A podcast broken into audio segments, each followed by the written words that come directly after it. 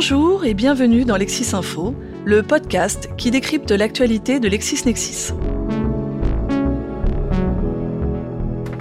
Si vous êtes en train de réviser les épreuves d'admissibilité à l'examen d'accès au CRFPA, ce podcast est fait pour vous. Il est en effet important de ne pas attendre le dernier moment pour se préparer à cette fameuse épreuve du grand oral. LexisNexis vous propose donc une série de podcasts pour vivre le plus sereinement possible cet examen. Ce premier épisode est consacré à la méthodologie pour optimiser votre préparation et parfaire votre culture juridique générale pour être armé le jour J. À quel moment commencer sa préparation? Existe-t-il une méthode en particulier? Quelles sont les thématiques incontournables? Pour répondre à ces questions, j'ai le plaisir d'accueillir M. Benoît Blotin, maître de conférence à la faculté Jean Monnet de l'Université de Paris-Saclay, qui a présidé à de nombreuses reprises des jurys de grand oral. Il est également co-auteur chez LexisNexis d'un ouvrage de culture juridique générale. Bonjour monsieur et merci d'avoir accepté cette invitation. Bonjour, merci à vous. Alors pour commencer, pouvez-vous nous préciser quel est l'objectif de cette épreuve? Qu'attend finalement le jury du candidat? Sur quoi va-t-il se focaliser? Si on se réfère au texte qui encadre cette épreuve, le grand oral est un exposé de 15 minutes sur un sujet relatif à la protection des libertés et des droits fondamentaux, suivi d'un entretien de 30 minutes avec le jury. Présenté ainsi, il s'agit d'une épreuve donc transversale, interdisciplinaire et tout en symbole puisque les droits et libertés pénètrent au cœur même de la profession d'avocat, au-delà de toute spécialité. Pour autant, la réforme de 2016 qui modernise le grand oral va plus loin et précise que cette épreuve doit permettre au jury d'apprécier trois principaux éléments à savoir les connaissances du candidat, son aptitude à l'argumentation et à l'expression orale, on le savait, et la nouveauté, c'est cette fameuse culture juridique. L'objectif est donc en réalité plus large hein, qu'il n'y paraît et confirme que le grand oral demeure l'épreuve reine du CRFPA. Elle est un passage obligé pour l'ensemble des candidats admissibles, une épreuve qui se traduit par une note affectée d'un coefficient 4, alors même que l'autre épreuve d'admission, à savoir l'anglais, est affectée d'un coefficient 1. C'est la raison pour laquelle il faut bien s'y préparer. Alors justement, à quel moment est-il préférable de commencer à se préparer? Je dirais qu'il faut commencer à s'y préparer dès que possible, dès que l'étudiant décide de s'inscrire à l'IEJ pour passer le CRFPA, c'est-à-dire que tout au long de l'année en réalité en filigrane de la préparation des écrits, le candidat doit progressivement ingurgiter ce euh, vaste programme des droits et libertés fondamentaux, il doit approfondir la culture juridique générale et euh, surtout il faut s'entraîner. Donc tout cela demande du temps et le piège serait d'attendre ces résultats d'admissibilité pour commencer à se préparer au grand oral. Ça serait une erreur et de toute façon le calendrier ne le permet pas vraiment. Donc si on veut mettre toutes ses chances de son côté et éviter un stress inutile ou supplémentaire, il est préférable de s'y préparer crescendo et le plus tôt possible. Alors auriez-vous une méthode en particulier à conseiller aux étudiants pour se préparer à cette épreuve? Alors il n'y aura pas forcément une méthode, il n'y a pas vraiment de règle d'or, cela dépend de nombreux paramètres, chaque candidat est différent. Mais je dirais que la préparation de cette épreuve commence par comprendre ce qu'elle est. Un bon moyen de comprendre le grand oral, c'est d'y assister au moins une fois. La plupart des IEJ organisent des sessions d'entraînement en conditions réelles, ouvertes à l'ensemble des étudiants, donc il ne faut pas hésiter à y aller. Plus globalement, on peut dire que cette épreuve se prépare un peu comme un marathon, il faut bien évidemment travailler sur l'ensemble du programme de protection des libertés et des droits fondamentaux, on l'a dit, et ne pas attendre le, dernier moment car ce programme est très large. il faut aussi noter qu'avec cette réforme de 2016 et l'ajout de 15 minutes de culture juridique générale, l'examen est un peu plus difficile. On peut dire en quelque sorte qu'il s'agit maintenant d'une épreuve dans l'épreuve.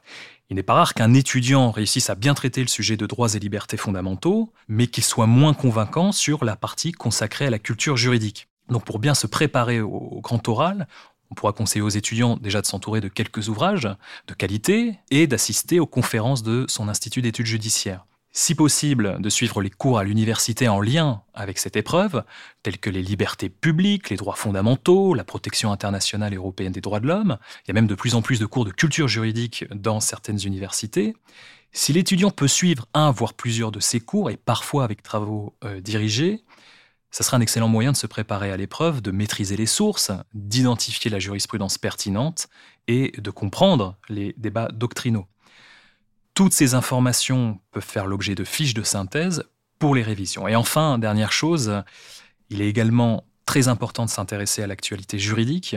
Par exemple, en alimentant un dossier qui lui sera dédié, l'étudiant peut chercher à, même anticiper les sujets qui pourraient tomber à l'examen du grand oral. Et au fur et à mesure des révisions, bien évidemment, le candidat doit absolument s'entraîner à partir d'exercices corrigés. Alors vous l'avez dit, l'épreuve porte sur la culture juridique générale et non la culture générale. Pouvez-vous revenir sur cette nuance et nous éclairer à ce sujet? En effet, les rédacteurs de la réforme de 2016 ont, ont introduit dans l'épreuve du grand oral une partie dédiée à la culture juridique générale, sans plus de précision, sans programme, ce qui a soulevé quelques inquiétudes.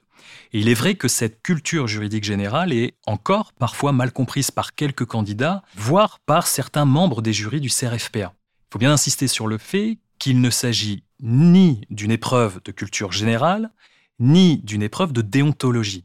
Les directeurs d'IEJ se sont accordés sur le fait qu'il doit s'agir de questions de culture juridique de base, donc sans aspect pointu. Ce n'est surtout pas la culture juridique du jury, ce n'est surtout pas la culture juridique du candidat, ce sont les connaissances fondamentales que tout juriste doit ou devrait connaître par-delà sa spécialité. L'idée de cette apparition dans l'épreuve du grand oral, et qui est plutôt bienvenue, renvoie au besoin de ne pas perdre de vue ce qui se passe en dehors du champ disciplinaire. L'étudiant qui deviendra prochainement un professionnel du droit ne doit pas oublier, sous la technique de sa spécialité, toutes les connaissances qu'il a pourtant assimilées, qu'il soit civiliste, pénaliste, euh, européaniste, administrativiste, etc. Quelles sont les thématiques les plus fréquemment abordées en matière de protection des libertés et des droits fondamentaux? Il y a effectivement des sujets qui sont très classiques, assez récurrents, des thématiques totalement euh, euh, incontournables. Sans être exhaustif, on peut citer par exemple les sujets abordant la dignité de la personne humaine, le droit à la vie, l'interdiction de la peine de mort, par exemple, tout ce qui a trait au, respect du corps humain, le droit à l'intégrité physique. Il y a aujourd'hui une nouvelle question qui se pose sur la bioéthique, par exemple. On citera également euh, évidemment la liberté d'aller et venir, euh, les droits du justiciable qui génèrent un grand nombre de sujets possibles, comme le droit d'accès au juge, le droit à un procès équitable, la présomption d'innocence, tout comme d'ailleurs euh, les libertés de l'esprit, comme la liberté d'opinion, liberté d'expression ou la liberté de religion. On constate euh, également que le thème de la laïcité euh, revient assez régulièrement. Alors, est-ce qu'il y a quelques sujets qu'on peut qualifier dans l'air du temps, qui font l'actualité, qui pourraient être posés le jour de l'épreuve? Si on devait se risquer à quelques exemples là encore, je pense en particulier au vivier de sujets sur l'état d'urgence sanitaire, donc sur l'atteinte de certaines libertés individuelles, on pense également à différents sujets sur la crise migratoire euh, et le droit d'asile. Plusieurs sujets sont très classiques mais peuvent connaître une actualité très forte, hein, comme la question des prisons, l'euthanasie, euh, le port des signes religieux. Il y a aussi de nouveaux et de très beaux sujets en lien avec les problématiques soulevées euh, par le numérique et bien sûr de plus en plus avec l'environnement. Il faut aussi s'attendre cette année à des questions peut-être plus précises sur la guerre en Ukraine, la place de la Russie au sein du Conseil de l'Europe, mais quel que soit le sujet, le candidat doit montrer qu'il porte un regard éclairé sur le droit interne, bien évidemment, mais aussi sur le droit de la Convention européenne des droits de l'homme, le droit de l'Union européenne, le droit international. Ce sont des sujets qui généralement dépassent les frontières. Alors pour nous recentrer sur l'épreuve en elle-même, pouvez-vous nous dire qui compose le jury et est-ce que c'est une épreuve publique? Le jury du grand oral est composé de trois membres, un universitaire qui préside, un magistrat et un avocat. L'universitaire peut être un historien du droit, un publiciste ou un privatiste. Le magistrat et l'avocat, comme l'universitaire d'ailleurs, peuvent être spécialistes de domaines plus ou moins variés, ce qui veut dire que la discussion peut entraîner le candidat sur de très nombreux terrains. Cet échange avec le jury va permettre de déterminer si le candidat est apte, alors non pas à être avocat, mais à le devenir en intégrant une école d'avocat. L'épreuve est en effet publique, même si en pratique, il est assez rare que d'autres personnes soient présentes, mais c'est tout à fait possible. Alors comment concrètement se déroule cette épreuve? Cela commence par le tirage d'un sujet relatif à la protection des libertés et des droits fondamentaux. Ce sujet est conçu par l'IEJ et c'est important de le rappeler parce que contrairement aux sujets d'admissibilité qui sont rédigés par une commission nationale, ce sujet tiré au sort a bien été pensé par l'Institut d'études judiciaires. Le sujet peut être formulé de différentes façons, hein, ça dépend des IEJ. Ça peut être un sujet sous forme interrogative, par exemple, le, juge est-il le gardien des libertés? On peut demander de défendre une position. Par exemple, euh, soutenez qu'il n'est pas contraire à la Convention européenne des droits de l'homme d'interdire la GPA. Ça peut être un sujet sec, par exemple le port du masque. Ça sera évidemment au candidat de, de problématiser. Ça peut être un commentaire, un commentaire d'arrêt de la Cour européenne des droits de l'homme, ça peut être un extrait de texte, ça peut être une proposition de loi, ça peut être aussi un cas pratique, donc finalement c'est assez varié. Une fois ce sujet en possession, l'étudiant dispose donc d'une heure pour le préparer avec les documents autorisés, puis il sera appelé à se présenter devant le jury. Après, l'épreuve se déroule de la manière suivante. Le candidat présente son exposé de 15 minutes maximum, Je dis bien maximum, d'où l'importance de garder un œil sur sa montre. L'exposé peut évidemment durer moins de 15 minutes hein, si le candidat n'arrive pas à les tenir, euh, ce qui peut arriver, ce qui n'est pas rare. Cela dépend aussi des sujets. Une fois l'exposé terminé, on passe à cette phase d'entretien avec le jury qui est de 30 minutes. Cette discussion est un véritable échange et se divise grosso modo en deux parties.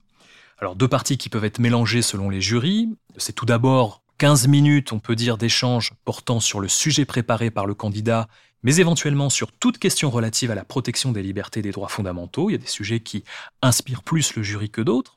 Et puis 15 minutes d'échange consacrés à cette fameuse culture juridique générale. Une fois que l'épreuve est terminée, le candidat est invité à sortir et le jury délibère pour attribuer une note et une appréciation sur le fond et sur la forme. Auriez-vous, pour terminer, quelques conseils à donner aux étudiants? Alors je pense que l'entraînement demeure la véritable clé de la réussite. Le candidat sait que le jour J, il n'aura qu'une heure pour traiter le sujet donné. Il faut donc être assez rapide pour construire un plan.